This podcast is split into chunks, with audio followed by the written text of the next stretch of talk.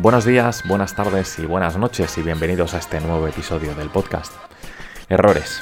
Somos los errores que hemos cometido, seguiremos cometiendo y son los que han sufrido nuestras familias, amigos, compañeros de trabajo e incluso nuestras parejas. Al final, si no hubiéramos cometido todos esos fallos, no seríamos quienes somos ahora. Y es que soy de las personas que cree que debemos errar, que ese afán de buscar la perfección es absurdo. Cuantos más errores cometamos, más aprenderemos y más podremos ir mejorando. Si consiguiéramos esa perfección tan anhelada, no tendríamos esa capacidad de progresar, de cambiar y de ir moldeándonos día tras día.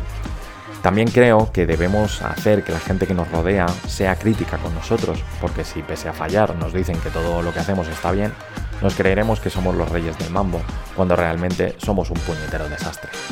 Así que decirle a todo aquel que os rodea que os diga las cosas, que os haga ver la realidad y las cagadas que podéis llegar a cometer durante el día. Ah, y a vuestras parejas o futuras exparejas, nunca se sabe lo que puede deparar el futuro.